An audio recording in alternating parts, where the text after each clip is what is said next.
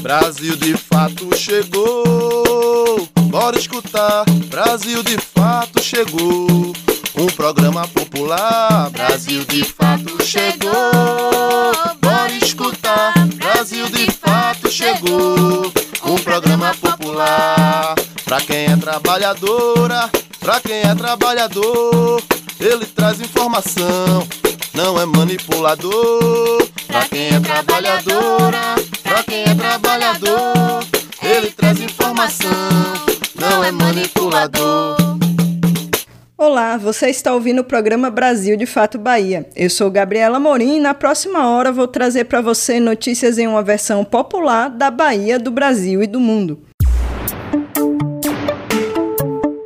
Esta semana vamos falar sobre os festejos para Iemanjá na Bahia, os cuidados que devemos tomar para a volta às aulas presenciais das crianças, a decisão do STF que suspendeu atos da FUNAI que colocavam em risco as populações indígenas do país. E as vagas disponíveis no SISU que já podem ser consultadas pelos estudantes. Tem ainda Fala Povo sobre a volta às aulas presenciais, cozinha baiana com uma receita deliciosa de arroz de alçá, música de Clementina de Jesus e nosso giro pelo Nordeste em 20 minutos. Fica com a gente pela próxima hora.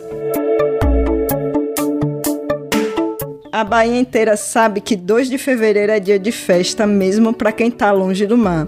Por conta da pandemia, este é o segundo ano em que a festa de Emanjá não é realizada como de costume no bairro do Rio Vermelho, em Salvador. Os ritos religiosos com entrega das oferendas foram realizados, porém sem a presença de muitas pessoas no local.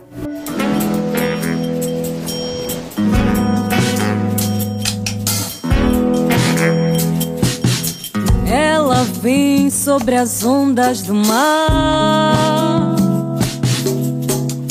Desfrutar do amor que existe em mim. Hoje eu peço sua benção, Odoiá.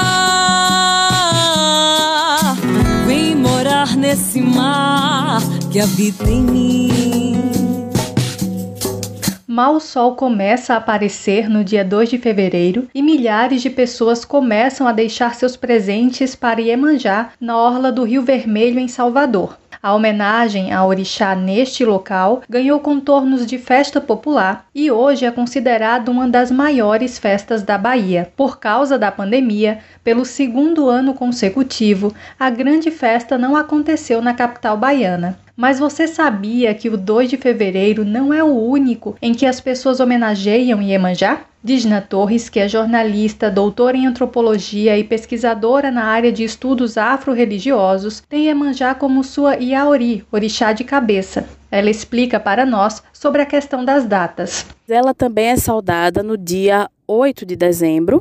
No estado de Alagoas, por exemplo, a festa de Iemanjá é no dia 8. Algumas casas de Umbanda é, celebram Iemanjá no dia 8 de dezembro, mas a maioria das, das celebrações a Iemanjá no Brasil é no dia 2 de fevereiro. Né? Em outros países, por exemplo, é, é, lá nos Estados Unidos, é, por conta né, dessa, dessa herança do, do voodoo, da santeria né, cubana, dos países como República Dominicana, Porto Rico, a celebração Iemanjá acontece no mês de setembro. Dígena também explica o que a orixá simboliza em diferentes contextos. Iemanjá ela é representada no Brasil como a rainha dos mares, a rainha das águas salgadas, né? Diferentemente de outras regiões africanas, né? Regiões que cultuam é, os orixás, Iemanjá ela já tem uma, uma característica que é voltada para as águas dos rios, né? Aqui no Brasil seria a orixá Oxum, que é a, a rainha dos, das águas doces.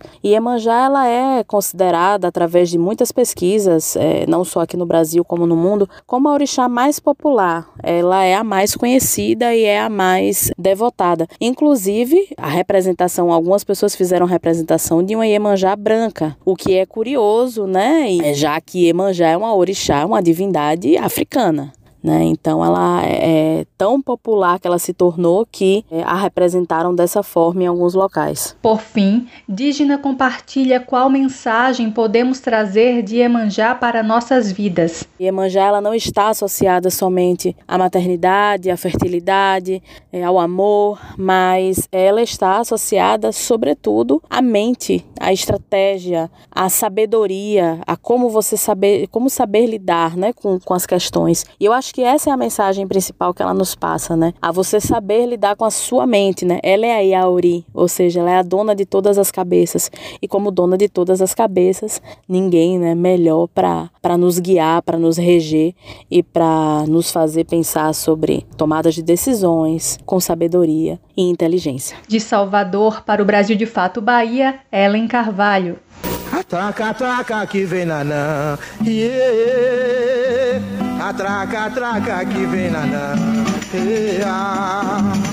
Atraca, atraca que vem nanã, yeah. Atraca, atraca que vem nanã, yeah. É nanã, anha do mar, é nanã, mamãe é majá, é nanã que eu vou dar a yeah. Atraca-traca que vem na yeah. Atraca-traca que vem na yeah. Atraca-traca que vem na yeah. Atraca-traca que vem na yeah. É nanã, anhatuma É nanã, mamãe é manjá É nanã, que eu vou tarar yeah. Atacataca que vem na Atacataca que vem na Atacataca que vem na Atacataca que vem na Pirama, Pirama, Pirama, Pirama,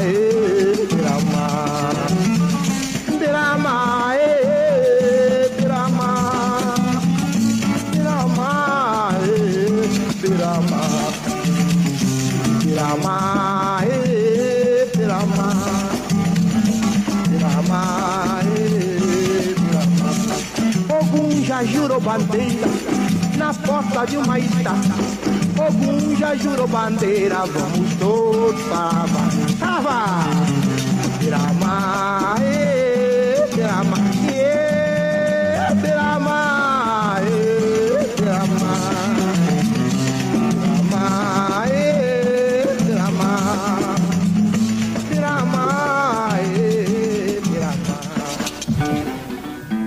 A gente ouviu agora a grande Clementina de Jesus cantando a Traca Traca. Dona Clementina completaria 120 anos de vida amanhã, dia 7 de fevereiro. Ela, que foi considerada a rainha do Partido Alto, só começou a cantar profissionalmente aos 61 anos de idade, tendo uma curta carreira com apenas seis discos solos gravados. Ainda assim, a marca que ela deixou no samba e na história da cultura brasileira é inconfundível.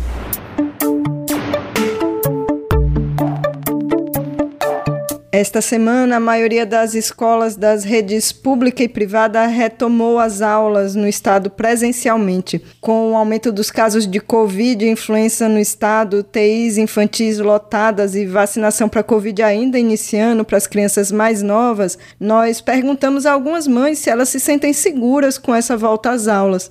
Leila Souza, mãe de duas crianças que estudam em Camaçari, já vacinou os filhos, mas conta que ainda está receosa. Bom, desde o início da pandemia, lá em 2019, os meus filhos estão afastados do ambiente escolar. Apesar de ainda não me sentir totalmente segura para o retorno, o que, o que ocorre é que o dano que este distanciamento causou e vem causando, assim como o avanço da vacinação e a adesão no nosso estado, que tem sido bem positivo, me levou a ponderar que seria o, momento de retornar. Meu filho mais velho, ele tem 15 anos e ele já tomou as duas doses da vacina. E a minha filha do meio, de 7 anos, tomou recentemente a primeira dose. Mesmo assim, seguiremos com os cuidados necessários e esperamos que a escola possa cumprir a sua parte para minimizar os riscos. O receio existe, logicamente. E caso ocorra um novo agravo de casos, certamente iremos optar por suspender o envio para a escola. Mas, é, sinceramente, eu espero que não seja necessário.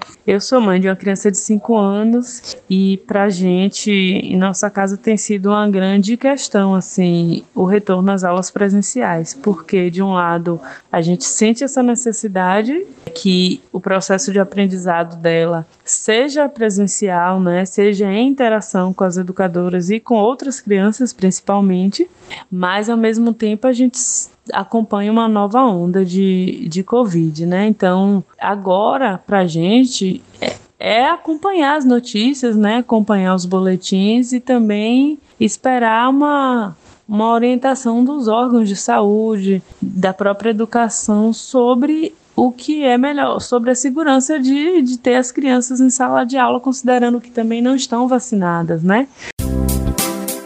Vacinação infantil contra a Covid. As crianças querem saber e a infectologista Ana Helena Germólio responde. Oi, eu sou a Bia, eu tenho 10 anos e eu queria saber quanto tempo tem que passar entre a primeira e a segunda dose da vacina. Oi, Bia, tudo jóia? Então, normalmente para as crianças, né, a gente vai dar um intervalo um pouquinho menor de quatro semanas. Se tiver algum, algum problema nesse meio tempo, se ficar doente, se tiver gripe, aí a gente vai deixar um pouquinho de tempo a mais. Covid-19. Vacine-se sem dúvida.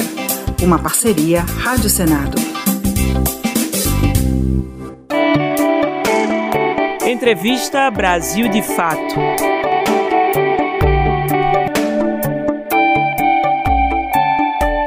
O assunto agora aqui na Rádio Brasil de Fato, no nosso programa Bem Viver, é o que a gente deve fazer para garantir a segurança das nossas crianças nessa volta às aulas. A gente tem recebido muitas dúvidas de mães, pais e responsáveis sobre esse assunto. Nós vamos conversar com o doutor Eduardo Jorge da Fonseca Lima, que é do Departamento Científico de Imunizações da Sociedade Brasileira de Pediatria. Vamos falar sobre tudo isso, tentar tirar o máximo de dúvidas que a gente puder aqui nessa conversa, porque realmente o assunto pede, né, doutor? Obrigada por estar aqui conosco, viu? Agradeço o convite e é sempre uma oportunidade de fazer um jornalismo sério, esclarecendo a população.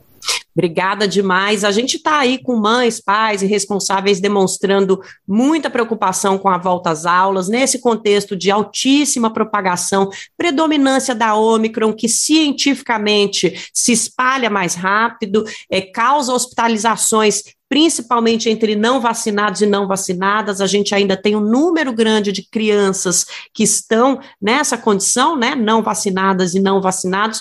Então vamos tentar esclarecer e colocar aqui na mesa tudo que a gente pode fazer para fazer desse momento um momento menos arriscado.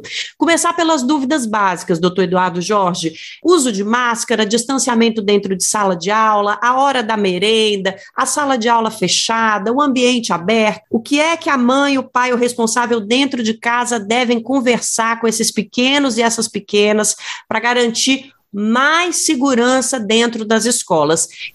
A gente entende a preocupação dos familiares nós estamos diante de um aumento de casos novos pela variante Ômicron, como todo mundo sabe, ela tem uma transmissibilidade muito maior. E em quem ela está sendo mais importante? Naquelas pessoas que, por diversas razões, não tomaram ainda a vacina, e entre elas inclui as crianças. As crianças, já que só recentemente nós começamos com a vacina em maiores de 5 anos. Em relação à volta às aulas, eu queria deixar esta conversa muito clara com os pais. As crianças elas foram extremamente penalizadas em 2020 e 2021 com o ensino híbrido.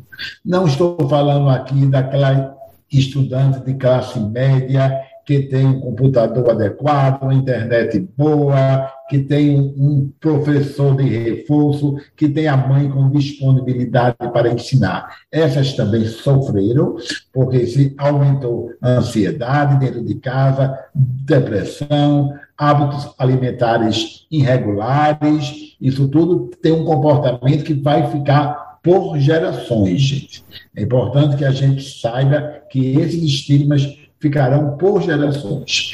Mas a criança da escola pública, onde em casa esse ensino remoto não é fácil, às vezes é um, um celular para repartir com quatro filhos, ou não tem internet. Então a gente teria naquela ocasião, e a gente repete hoje, mesmo perante a variante ômicron. O último lugar a se fechar seriam as escolas. E a gente reforça que os estudos de, de, demonstraram nas outras cepas que a escola não é um lugar de alta transmissibilidade. Se eu levo a criança para o shopping, para a rua, para a festa, não há uma diferença de levar para a escola. Mas a gente está falando aqui de minimizar o risco de transmissão dentro da escola.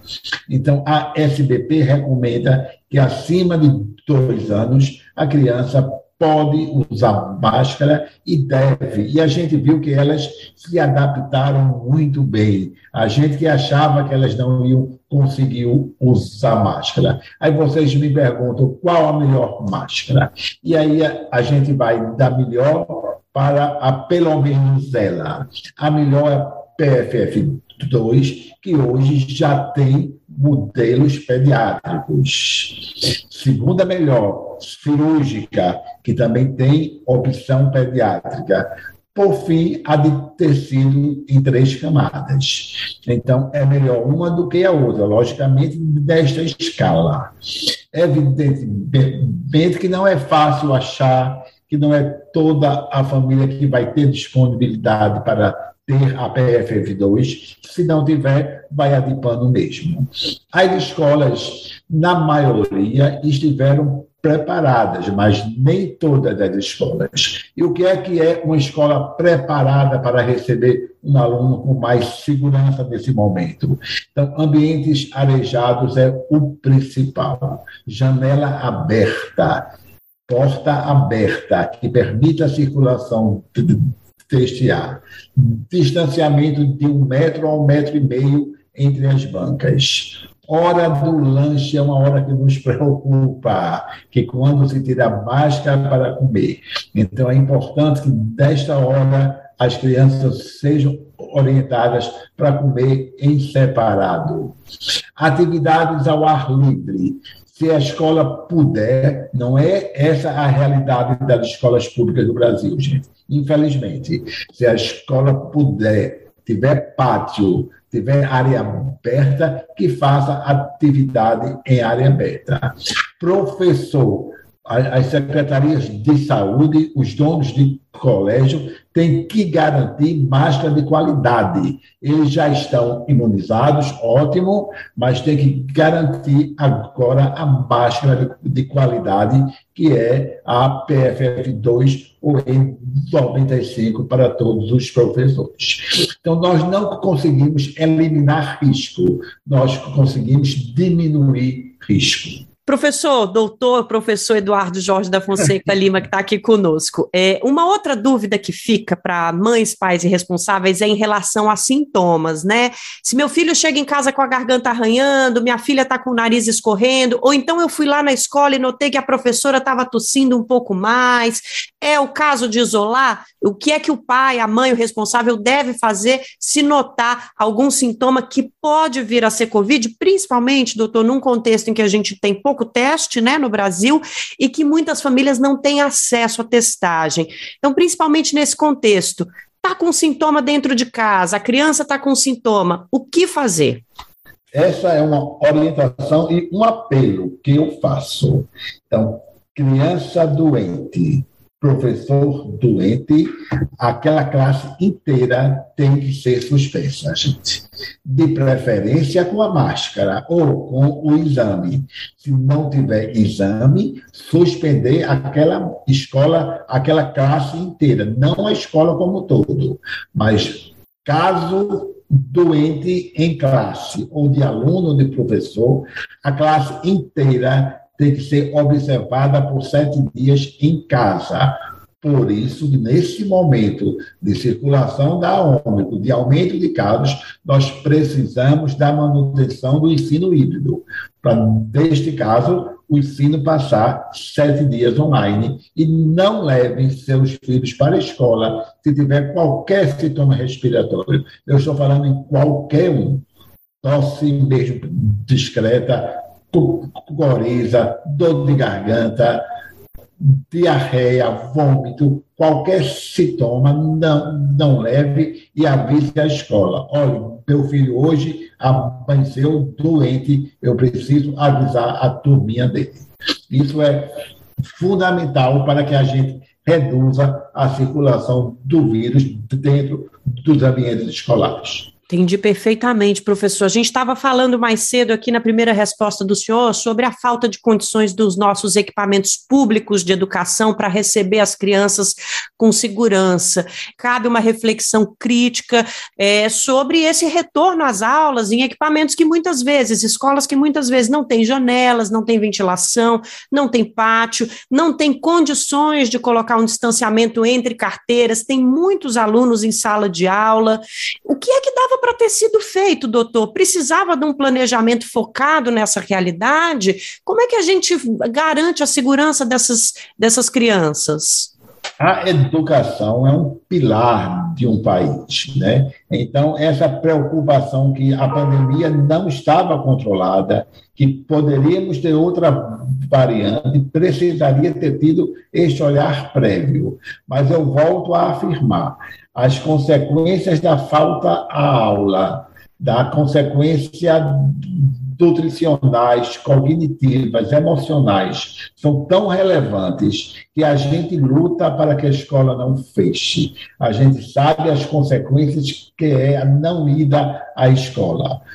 Por outro lado, a gente compartilha com os pais a preocupação. A gente acha lícito que os pais estejam preocupados. Mas se for uma criança acima de 5 anos, que já tomou a sua primeira dose de vacina, então, fundamental, pai e mãe, essas duas vacinas, a vacina da Pfizer pediátrica e a vacina Coronavac, são vacinas estudadas, analisadas, aprovadas pelas principais órgãos reguladores de medicamento, FDA dos Estados Unidos, EMA da Europa, Anvisa no Brasil, que autorizaram, baseado em estudos, a segurança e eficácia destas vacinas acima de cinco anos. Não acreditem em fake news, é um apelo que a gente faz. Acredite na imprensa séria e nas sociedades para buscar a sua resposta. Me perguntem,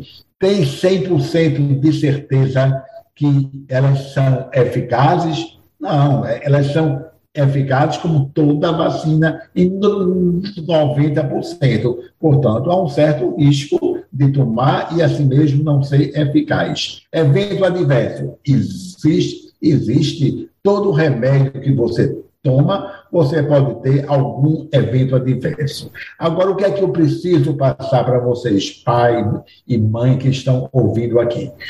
Que entre risco e benefício, não tem a menor dúvida que a balança ela pesa muito, mas muito mais para o benefício. Então, vamos vacinar tanto para a saúde como para esse retorno em escola. Retorno em escola é importante, importantíssimo. Como torná-lo ele mais seguro? Com toda essa conversa que a gente já teve aqui. Máscara, ambiente arejado. Agora, é uma gestão individual de cada família. Exemplo, uma criança de quatro anos, que não pode ainda ser imunizada, mora com um, um avô, com uma avó cardiopata, pneumopata, é uma gestão individual deste risco. Esta criança talvez não devesse ir para a escola no momento, em fevereiro, que nós temos uma curva ascendente. Quando isso regularizar e a curva começar a cair, ela vai para a escola. Não tem uma receita única. Alguns casos precisarão sim ser individualizados. Em relação aos números que a gente tem visto de aumento de internação de crianças em outros países, é, o que é que a Sociedade Brasileira de Pediatria analisa e pensa desses números? O Brasil corre algum risco? A gente viu, por exemplo, há duas semanas atrás, mais ou menos, que Salvador teve um problema muito grande no número de internações e também de ocupação de UTI infantil. Esse risco existe aqui no Brasil? Como é que a gente pode analisar a situação lá de fora para a gente saber colocar em prática medidas que nos protejam desse cenário no Brasil, doutor? Ótimo. Então, a Ômicron, ela não tem uma maior gravidade. É importante que as pessoas entendam isso. É que ela é muito mais transmissível. Então, ela pegou as crianças que não eram imunizadas e aí um pequeno percentual acaba sendo internado, principalmente aquelas que têm comorbidade, ou seja, que têm questões do coração, do pulmão, do rim. Então, essas são as que têm o maior risco de internamento hospitalar. Por outro lado, é uma verdade que o Brasil inteiro ele tem uma falta crônica de leito de UTI pediátrica. Então, é uma coisa realmente preocupante a gente ter poucos leitos de UTI, independente da Covid. Nós temos poucos leitos de UTI. Quando ocorre uma pandemia, esta pressão se torna mais evidente, mais clara, mais preocupante.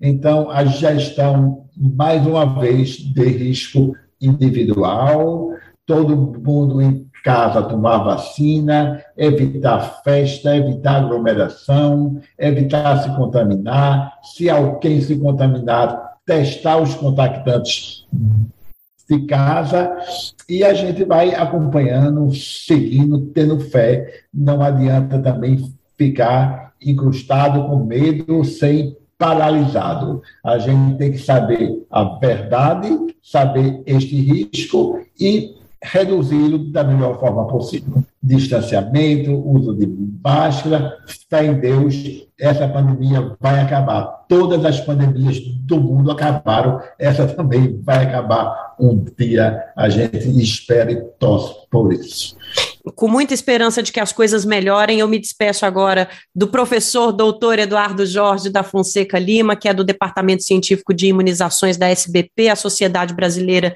de Pediatria, gentilmente conversou conosco para tirar dúvidas sobre a volta às aulas. Professor, obrigada demais. Espero conversar com o senhor numa próxima para notícias melhores, viu? Eu agradeço, estou sempre à disposição e vamos lá, gente fé, força, que é isso que resta aos brasileiros.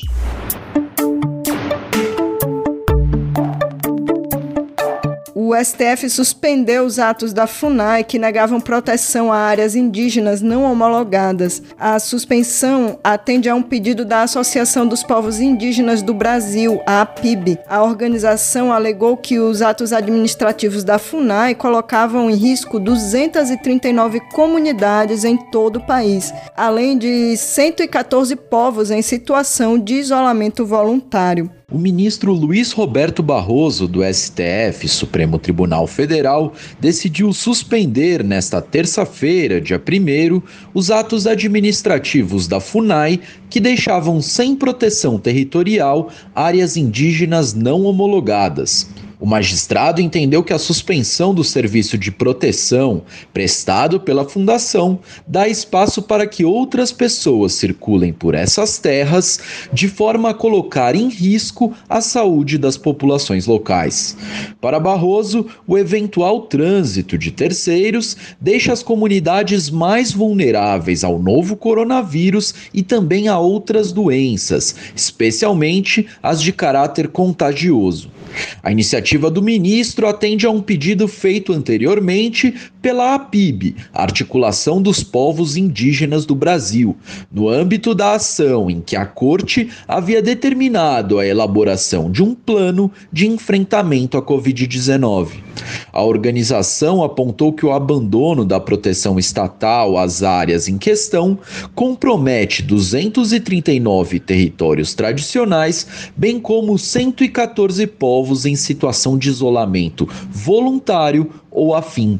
A entidade argumentou que os atos administrativos da FUNAI batem de frente com as regras constitucionais e infraconstitucionais que versam sobre a proteção das populações tradicionais, bem como afrontam a jurisprudência do próprio STF. O ministro determinou que a autarquia proteja os territórios independentemente de eles estarem homologados. Barroso pontuou ainda que o eventual descumprimento da decisão fará com que os autos sejam encaminhados ao Ministério Público para investigação de crime de desobediência, conduta prevista no artigo 330 do Código Penal. Para o magistrado, a edição dos dispositivos em questão, por parte da FUNAI, sinaliza para uma tentativa de omissão da autarquia, que é vinculada ao Ministério da Justiça. De Brasília, da Rádio Brasil de Fato, com reportagem de Cristiane Sampaio, Paulo Motorim. Você já ouviu falar na sigla IST? O professor de biologia Renan Santos explica pra gente o que são as infecções sexualmente transmissíveis, como se prevenir, identificar e tratar delas. Com ciência, os grandes e pequenos mistérios do mundo.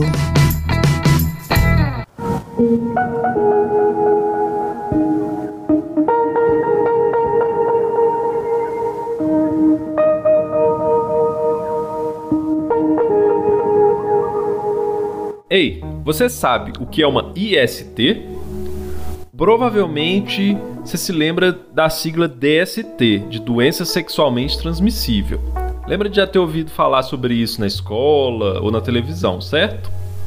Mas você sabia que desde 2016 o mais indicado é a gente usar o termo IST, de infecção sexualmente transmissível?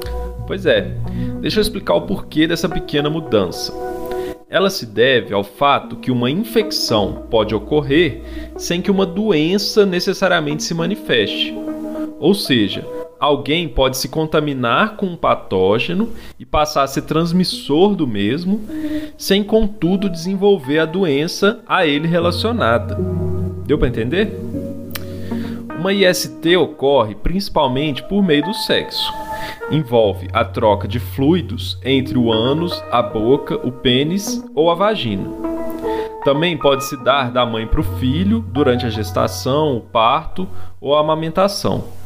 E mais raramente por meios não sexuais, que envolvam o contato do sangue ou dos fluidos com certas mucosas do nosso corpo ou com a pele machucada.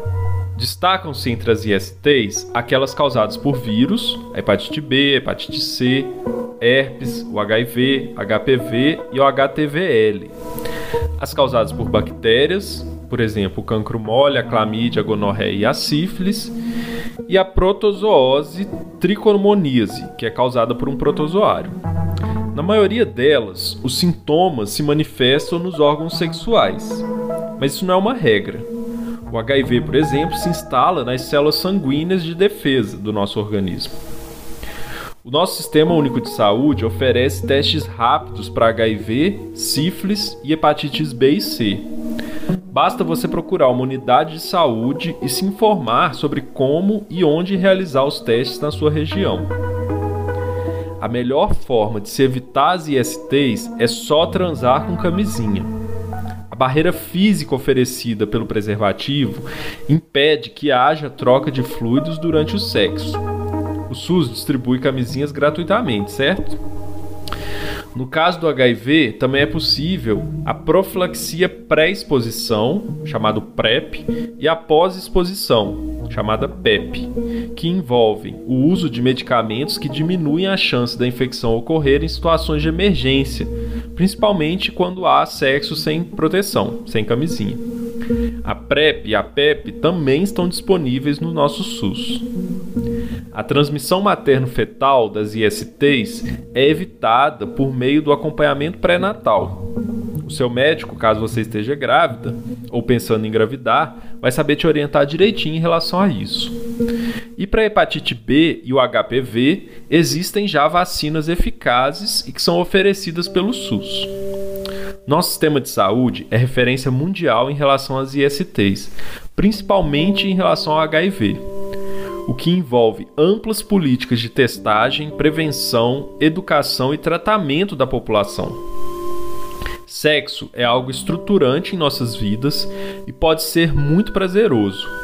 Por isso, é importante a gente desenvolver uma relação saudável com ele. E isso passa por se informar, se preocupar e falar sobre as ISTs. Converse com seus parceiros ou suas parceiras sexuais e busque sempre o sistema de saúde. Use sempre camisinha e faça os testes periodicamente. E caso ocorra uma infecção, mantenha calma e busque tratamento, que na maioria das vezes será eficaz para restabelecer sua saúde. Certo? Eu sou Renan Santos, professor de Biologia da Rede Estadual e colunista do Brasil de Fato. Um abraço e até a próxima.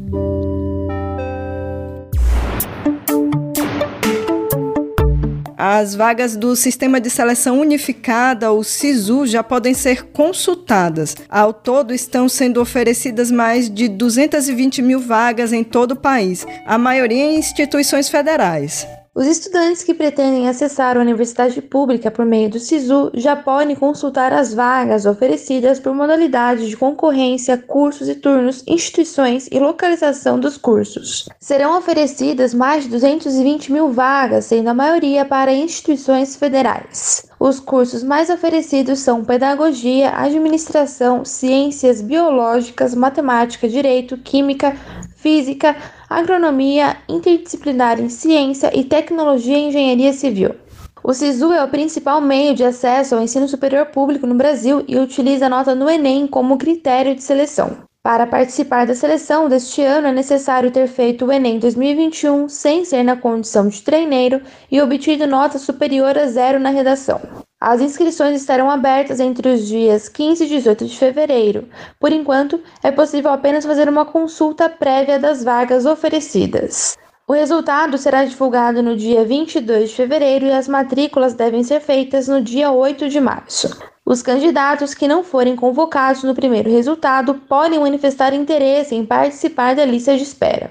A segunda convocação será feita no dia 10 de março. Para mais informações sobre o SISU, acesse sisu.mec.gov.br. De São Paulo, da Rádio Brasil de Fato, Caroline Oliveira.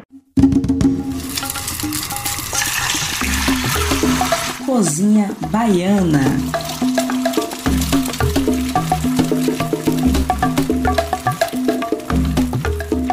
A cozinha baiana de hoje começa com uma nota de pesar ancestralizou esta semana a chefe Alaide do Feijão, grande referência da culinária baiana e também dos movimentos negros do estado. Filha de uma quituteira, Alaide começou a cozinhar para fora ainda na adolescência e abriu seu primeiro restaurante em 1933, no Pelourinho, em Salvador. Ela faleceu em decorrência de complicações da Covid e deixa um grande legado na cultura e na cozinha baiana. E quem traz hoje sua receita aqui no nosso programa é a chefe Angélica Moreira, do AG1 da Diáspora. Angélica trabalha com a etnogastronomia da diáspora africana e, como sempre diz, costuma ouvir muito as suas mais velhas na hora de cozinhar.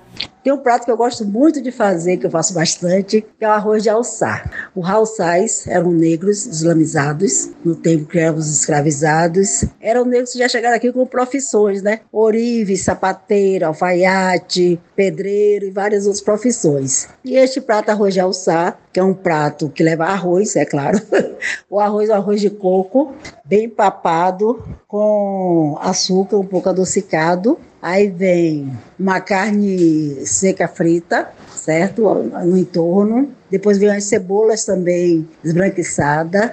E em cima deste prato do arroz de alçar vem um camarão né, fresco, pode ser seco também, né? Eu faço geralmente com camarão fresco, tipo uma muqueca, né? Os alçais geralmente eles não comiam azeite, né? Que eles eram islâmicos, liam o Alcorão né, cultuava, cultuava a religião islâmica, então não eram pessoas que comiam azeite. Mas com esse toque baiano né, que nós temos, o prato terminou virando botando essa, esse azeite em cima. É um prato muito delicioso, assim, cheio de história, sabor, beleza, né? esteticamente é um prato lindíssimo, né? Sempre eu falo, é um prato lindíssimo. É um prato que Manuel Quirino cita nos livros dele. É um prato que Ana Maria Gonçalves, né? Um defeito de cor traz também, né? Esse prato. É um prato das mulheres ganhadeiras, né? Do século XIX, que a professora Cecília Soares fala no livro dela. Então, é um prato cheio de histórias, memórias, axé, pertencimento. Então, eu acho que o arroz de alçá é esse prato que traduz bem essa essa diáspora, né? Assim, essa comida diaspórica, essa comida também de memória, né? Essa comida de afeto e uma comida de resistência. Vamos agora para um giro pela região Nordeste. Vamos falar hoje sobre a alteração feita pela Sudene da lista dos municípios que fazem parte do semiárido no Nordeste. Tem ainda o avanço da vacinação infantil em Salvador e no Rio Grande do Norte. Em Pernambuco, um estudante está sendo processado por questionar os gastos da reitoria da UFPE. E no Vozes Populares, vamos conhecer uma rede de cursinhos populares que tem ajudado muitos jovens a entrarem no ensino universitário. Começa agora o Nordeste em 20 minutos. Você está ouvindo o quadro Nordeste em 20 minutos. Oi, pessoal! Eu sou Júlia Vasconcelos e esse é o Nordeste em 20 Minutos, um quadro em que eu te convido a dar um giro pela região em até 20 minutos. Toda semana te encontro com conteúdos que trazem uma visão popular do que tem acontecido por aqui. Vamos comigo para mais uma edição. E bom, começamos hoje falando sobre uma alteração que pode impactar o acesso a políticas públicas no semiárido nordestino. O Conselho Deliberativo da Superintendência de Desenvolvimento do Nordeste, a SUDENE, mudou a lista de municípios que compõem o semiárido. Com isso, o acesso a investimentos pode ser dificultado. Na resolução, foram incluídos 215 municípios e retirados outros 50. Gestores apontam para a falta de debate sobre os critérios para essa escolha. Acompanhe a reportagem de Lucila Bezerra do Brasil de Fato Pernambuco. O Conselho Deliberativo da Superintendência de Desenvolvimento do Nordeste, SUDENE, publicou a Resolução 150 de 2021 que altera a delimitação da região semiárida, aumentando de 1.262 para 1.427 municípios. Os critérios técnicos utilizados pela SUDENE para definir as cidades semiáridas são o déficit hídrico acima de 60%, alto índice de aridez, média de precipitação abaixo de 800 milímetros e a continuidade territorial. Os critérios foram estabelecidos em 2005 e permanecem até hoje. Para os municípios que entraram e saíram da lista, a mudança não é uma simples formalidade. Cidades que estão na região semiárida possuem diversos benefícios. A Sudene, ela, ela, na verdade, ela administra dois fundos. O Fundo de Desenvolvimento do Nordeste e ela de desenvolvimento também que a gente chama de Fundo Constitucional do Nordeste, que é o FNE. Esse fundo, o FNE, ele só é possível ser acessado por municípios do semiárido. Quem está aqui dentro pode acessar, quem sai não pode acessar recursos. Para além disso, tem um conjunto de outras benesses, que aí a gente, fica um pouco mais preocupado porque sendo municípios do semiárido, em períodos de calamidade, as calamidades aqui são muito comuns, eh, os municípios são desobrigados de um conjunto de ações burocráticas, como licitações e como um conjunto de outras. Segundo informações fornecidas pela Sudene, foram incluídos 215 municípios na lista e outros 50 foram retirados. Entre eles está o município de Correntes, no agreste pernambucano, que deixou de fazer parte do semiárido legal. Eu fiquei sabendo porque assim foi incluído em outro em outro programa, né, em outro órgão, né, que é chamado a Codevasc, que é do Vale do São Francisco. O estado que teve o maior número de municípios inseridos foi Minas Gerais, com 126. O estado do Espírito Santo, que não tinha nenhum município na região, passou a integrar a lista com seis cidades. O sociólogo Antônio Barbosa questiona a motivação por trás da resolução, uma vez que os critérios para entrada e saída na lista ainda causam dúvidas. Esse debate não passou pelos estados, não passou pelos governos estaduais. Na reunião que aconteceu, essa reunião que aprovou, que foi do dia 13, eu inclusive vi essa reunião com, com um todo, é, e na chamada não tinha governadores, os vice-governadores não estavam lá. Então, ou seja, é, os estados ficaram discutindo. E quem participou disso, ó, nós não fomos discutir, nós queremos entender qual é a lógica, nós queremos entender por que é que não, os estados não foram. Então, tem, tem uma certa estranheza. Então, para os municípios que ficam e que saem, precisam entender um pouco qual é, que lógica é essa. E a gente precisaria avançar no sentido de olhar para esses números, acho que é isso que a gente quer dizer, a gente precisa olhar para esses números, validá-los, ver se é isso mesmo a população ela não pode ser penalizada por conta da ação de um parlamentar, de um gestor. De um... Pelo contrário, a população ela precisa acessar as políticas. Os municípios que tiveram a classificação alterada têm até o mês de março para recorrer. A equipe do Brasil de Fato entrou em contato com a Sudene e pediu esclarecimentos sobre os critérios, mas até o fechamento desta reportagem não obtivemos resposta.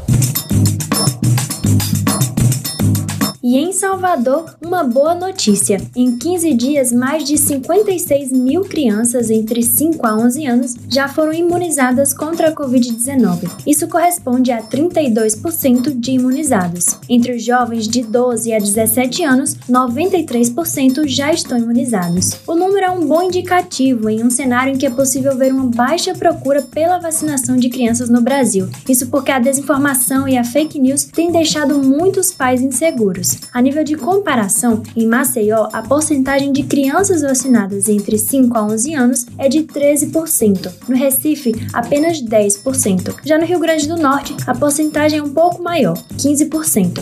Vídeos têm circulado pela internet com crianças super animadas ao tomar a vacina, usando fantasias, camisetas personalizadas e fazendo dancinhas. Então, apesar de todo o negacionismo, a vacinação avança. O presidente do Departamento de Imunização Organizações da Sociedade Brasileira de Pediatria, Renato Kfouri, afirma estar positivo. Ele diz que, abre aspas, estamos assistindo crianças com vontade de serem vacinadas. É importante acelerarmos a aquisição e a distribuição para todas as unidades de saúde, para que todo esse desejo, toda essa vontade da população se vacinar se traduza no fim em crianças protegidas e a doença controlada. Fecha aspas. No interior de Pernambuco, um caso de censura ganhou destaque. Um estudante da Universidade Federal do Vale do São Francisco, a Univasf, foi processado por questionar gastos da reitoria. De acordo com o portal da transparência, o reitor da Federal gastou cerca de 150 mil reais em 56 viagens nacionais. Enquanto isso, estudantes demandam o abandono de diversos campos que não contam com investimentos. Confere a reportagem de Lucila Bezerra. Trilhos do Brasil. Foi com surpresa que o estudante de artes visuais e presidente do DCE da Univasf, Bruno de Mello, descobriu que estaria sendo alvo de um processo administrativo por calúnia e difamação. O motivo? Uma nota publicada pelo diretório em 2021, que denunciava um corte de verbas da Diretoria de Assuntos Estudantis.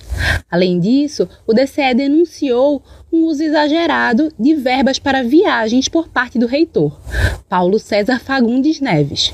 Bruno, do DCE, explica que desconhece a razão do processo. Então a gente fez essa, essa, esse questionamento e alguém ou o próprio servidor que fez esse pedido né, do, do dinheiro, alguém anonimamente, não sabe, não tem como dizer, mas me, é, me denunciou como calúnia de informação, dizendo que uma coisa não tem a ver com a outra e que eu quero manchar a imagem do reitor e da reitoria. Paulo César Fagundes Neves foi indicado ao cargo de reitor em 2020 pelo então ministro da Educação, Abraham Wintraub, em caráter temporário, desrespeitando a lista tríplice, mas permanece já por quase dois anos. Segundo o portal da Transparência, ele gastou cerca de 150 mil reais em 56 viagens nacionais em 2021, entre passagens e diárias, sendo considerado o servidor com mais viagens do tipo no ranking do blog do Vicente Nunes do Correio Brasiliense. O presidente do DCE critica os gastos em um momento em que os estudantes têm enfrentado dificuldades por falta de investimento. Enquanto os bolsistas estão ah, com a bolsa atrasada, né, passaram aí o mês de dezembro e janeiro sem saber quando é que ia receber, atrasou, recebeu quase na metade do mês, uma bolsa de 400 reais, 200 reais, você vê que são valores muito pequenos ainda, é, de bolsa, né, que já foram reduzidos, já foi maior, mas foi reduzido. E o reitor está gastando aí quase 200 mil reais com viagem. A Universidade Federal do Vale do São Francisco, Univasf, está presente nos estados de Pernambuco, Bahia e Piauí, com quase 7 mil estudantes em seus cursos de graduação e pós-graduação. Ela é uma instituição de ensino pública e mantida pelo governo federal. Apesar das viagens fazerem parte do trabalho dos servidores em cargos de gestão, como a reitoria, o valor deixa questionamentos não só para o movimento estudantil, mas também para especialistas. Leandro Lopes, especialista em contabilidade pública e transparência e professor da Universidade Federal de Alagoas, a UFAL, analisa. A gente precisa dessa transparência até para que a gente veja se realmente aquilo era necessário, se realmente aquilo precisava ter sido feito daquela forma, né? se não podia ser uma reunião virtual como a gente está fazendo aqui hoje. O processo administrativo está ouvindo depoimentos dos envolvidos e o diretório se prepara para apresentar provas. A equipe do Brasil de Fato entrou em contato com a Univasf para pedir esclarecimentos sobre o processo, mas até o momento não obteve respostas. Em seu site, a instituição se pronunciou sobre o ranking e apontou que todas as despesas com passagens e diárias são regulamentadas por lei e destinadas à cobertura de custos com passagens, hospedagens e alimentação de servidores que se deslocam a serviço da administração. Bom, pessoal, agora eu convido vocês a conhecer mais sobre uma iniciativa de cursinhos populares que tem dado a inúmeros jovens a chance de estudar para ter acesso ao ensino superior. Mesmo em meio à pandemia e todas as dificuldades impostas durante esse período, professores têm se voluntariado para continuar um projeto baseado na educação popular. Confere na edição desta semana do Vozes Populares sobre a rede Podemos Mais de cursinhos populares.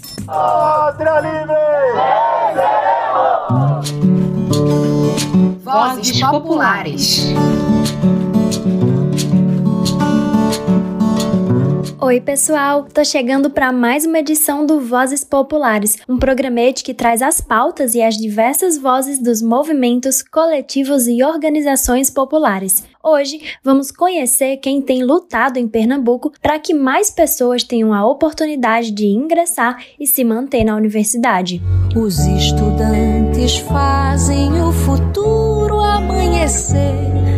Quem aprendeu a ler e escrever sabe bem que analfabeto jamais voltará a ser.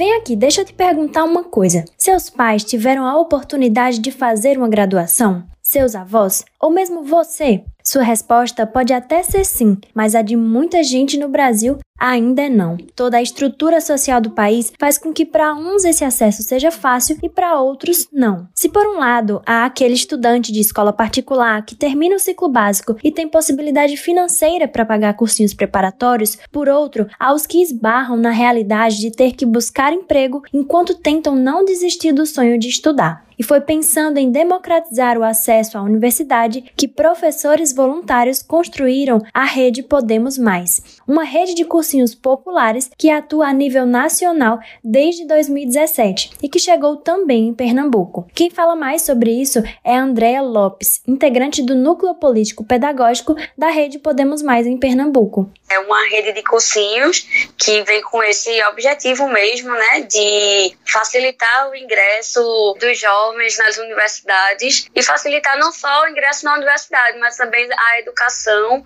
e a outros espaços, né, onde normalmente alguns jovens são privados. É, e aí aqui em Pernambuco a gente trouxe a rede para cá no ano de 2019, tivemos a nossa primeira turma. Iniciamos com a primeira turma no Morro da Conceição, era presencial, né, ainda. E aí depois a gente foi para o interior, a gente chegou em Garanhuns, e aí em Garanhuns nós tivemos duas turmas.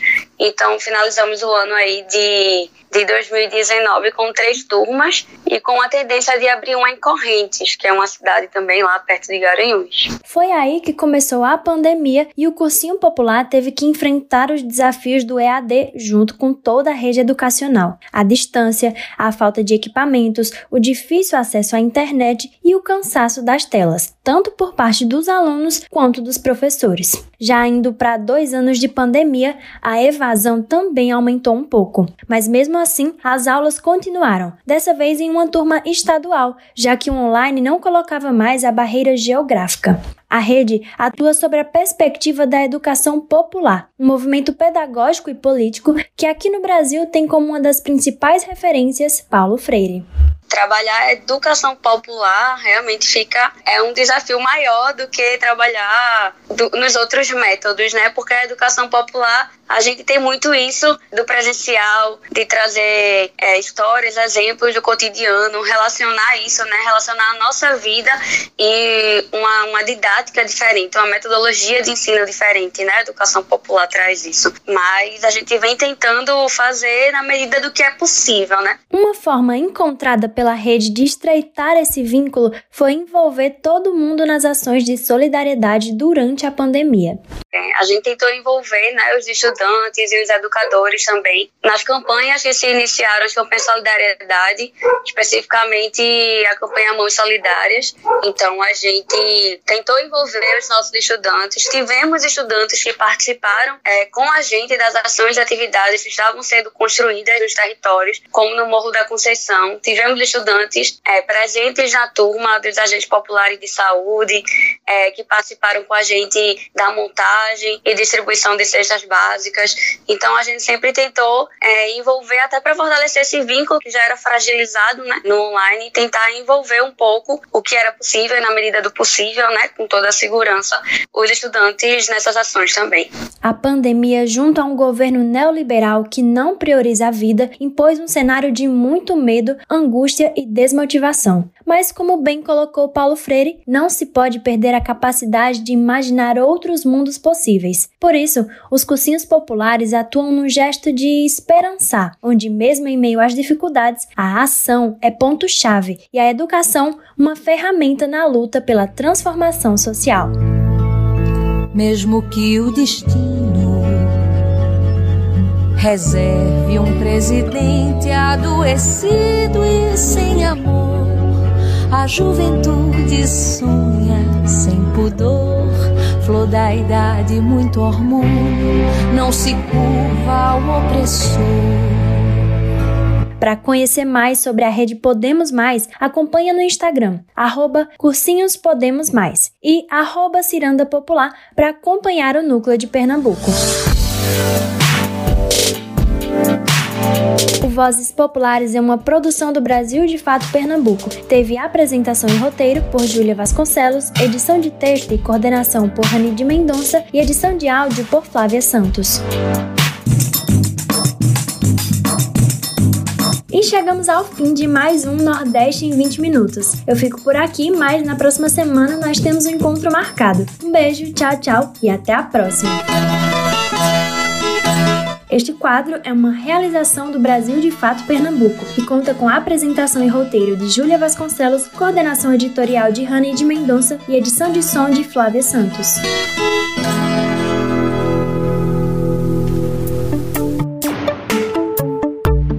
Por hoje ficamos por aqui. Se você quiser entrar em contato conosco, enviar suas sugestões, manda uma mensagem para o WhatsApp 75998439485. Participaram deste programa Ellen Carvalho na produção e reportagem, Flávia Santos na edição, Júlia Vasconcelos, Paulo Motorim, Caroline Oliveira e Nara Lacerda na reportagem. Eu, Gabriela Morim, na locução, roteiro e produção e todo o coletivo que constrói o Brasil de Fato Bahia. Nós ficamos ficamos por aqui. Boa semana e até o próximo domingo.